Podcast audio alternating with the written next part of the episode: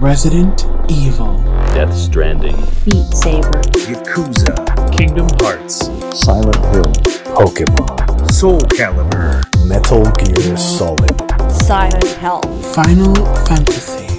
Les secrets et anecdotes de vos jeux vidéo favoris, c'est tout de suite dans un nouvel épisode de Tu savais que...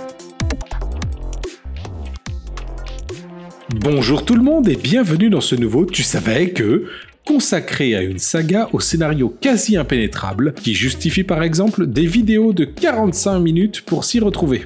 Oui oui, vous l'aurez deviné, il s'agit de la saga Kingdom Hearts. Le premier jeu est sorti en 2002 sur PS2, action RPG mélangeant l'univers de Final Fantasy et Disney.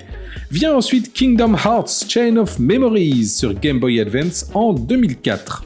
Kingdom Hearts 2 en 2006 sur PS2. Kingdom Hearts 358/2 Days en 2009 sur DS. Impossible à prononcer, hein, je sais pas comment faire. Kingdom Hearts Birth by Sleep en 2010 sur PSP. Hearts Coded sur mobile en 2008. Kingdom Hearts 3D Dream Drop Distance sur 3DS en 2012. Kingdom Hearts Birth by Sleep 0.2 en 2017 sur PS4. Et enfin Kingdom Hearts 3 sur One et PS4 en 2019. il existe encore des petits à côté, hein. Là, je ne vous cite que les jeux principaux. Tout ceci concerne chaque sortie ayant du contenu inédit, avec les dates japonaises. Nous avons également Kingdom Hearts Melody of Memory, sorti en 2020 qui se passerait après Kingdom Hearts 3. Mais savez-vous tout de Kingdom Hearts?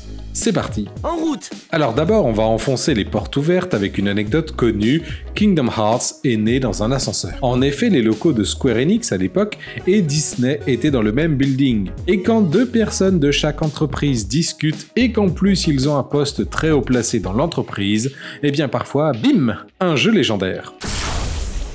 L'idée était de développer un jeu en 3D, un open world comme Mario 64. Après discussion, ils se sont rendus compte qu'un jeu comme Mario 64 avait beaucoup de chances de bien se vendre car le personnage de Mario est extrêmement connu de base. Donc, l'idée de mettre en avant des personnages très connus des deux univers est venue de là. Squaresoft a alors eu accès au grand coffre-fort de Disney, une belle image qui signifie que Square a pu consulter de très nombreuses archives de Disney et autres documents en tout genre. Il fallait aussi attirer le public de Disney, les enfants, d'où le personnage principal et ses acolytes, qui sont des enfants, qui d'ailleurs avaient un design beaucoup plus animalier, façon humain peluche pour les séduire encore plus. Pour le côté Final Fantasy, le scénario s'est voulu rechercher et plutôt adulte, afin de faire venir les jeunes adultes, public principal des FF. D'ailleurs, autre information connue, Kingdom Hearts est le dernier jeu ayant le logo Squaresoft, avant que Square ne fusionne avec Enix et devienne Square Enix. Afin de vendre encore plus le jeu, des personnes célèbres doublent les personnages principaux.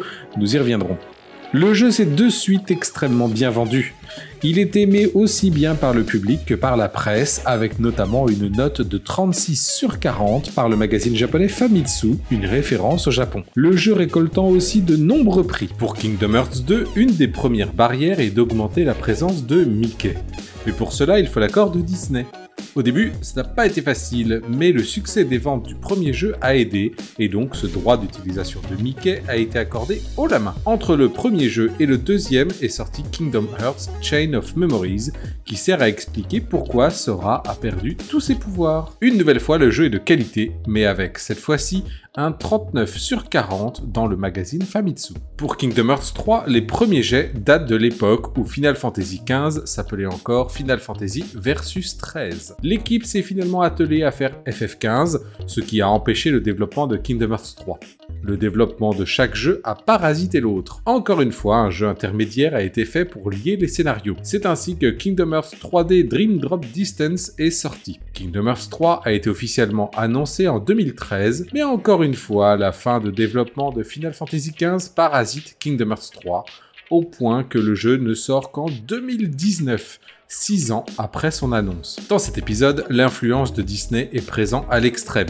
Genre vraiment. Le jeu est tout de même bien accueilli avec un 39 sur 40 chez Famitsu. Malgré la volonté de finir l'histoire commencée par le premier jeu, eh bien il se suppute qu'il y aurait un prochain Kingdom Hearts, ce qui a été confirmé en juin 2022 avec un Kingdom Hearts 4 qui arrivera sur nos PS5 et autres Xbox Series. Le jeu sera développé sous Unreal Engine 5, le moteur 3D très puissant de Epic, à qui l'on doit la démo technique Matrix sur PS5, Xbox et PC.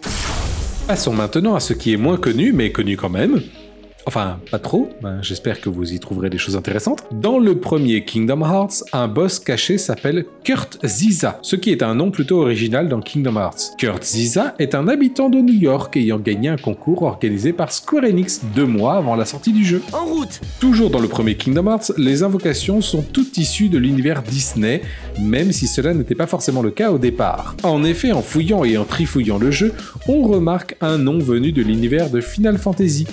Bahamut était prévu pour être une invocation. Donne-moi ta force Dans Kingdom Hearts 3, nous allons rencontrer Buzz et Woody de Toy Story, mais cela aurait dû se faire beaucoup plus tôt. Et cela aurait dû se faire dans Kingdom Hearts 2 pour être précis. Là encore, en fouillant les fichiers du jeu, on trouve notamment des modèles 3D des personnages. Mieux vaut tard que jamais. D'accord Dans le deuxième Kingdom Hearts, on voit assez souvent les personnages manger une glace toute bleue.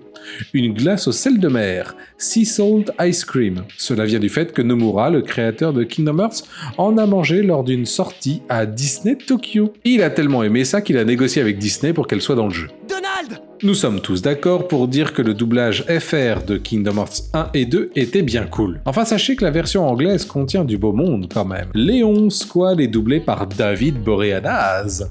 Kairi est doublé par Hayden Panettiere. Ansem est doublé par Christopher Lee. Euh oui, messieurs dames, rien que ça. Xehanort était doublé par Leonard Nimoy. Oh yeah Et Sephiroth était doublé par un ancien chanteur des NSYNC, Lance Bass. Allez, ouais, ma gueule quand même, hein.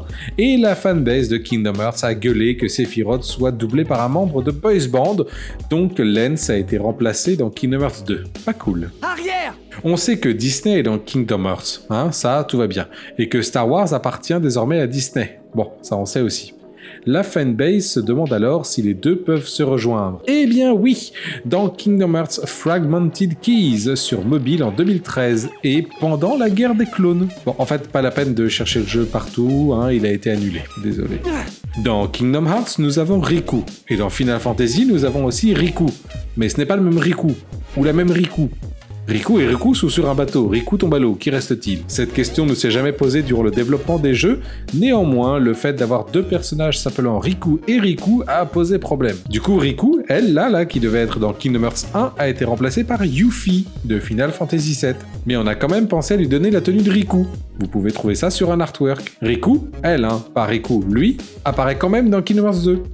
Ouh Union si vous vous demandez encore quel goût a le fruit paopou, eh bien goûtez un carambole. Quand vous le tranchez, ça ressemble à une étoile. Par contre, je ne sais pas, si jamais vous en partagez un morceau avec quelqu'un, est-ce que vos destins seront liés à jamais comme le dit la légende dans Kingdom Hearts? Aucune idée. C'est terminé Voilà, je suppose que vous en savez suffisamment pour briller en soirée sur Kingdom Hearts. Je vous souhaite un bon euh, quelque chose, tout dépend quand vous écoutez ce podcast, et vous donne rendez-vous le mois prochain pour un nouveau podcast de Tu savais que...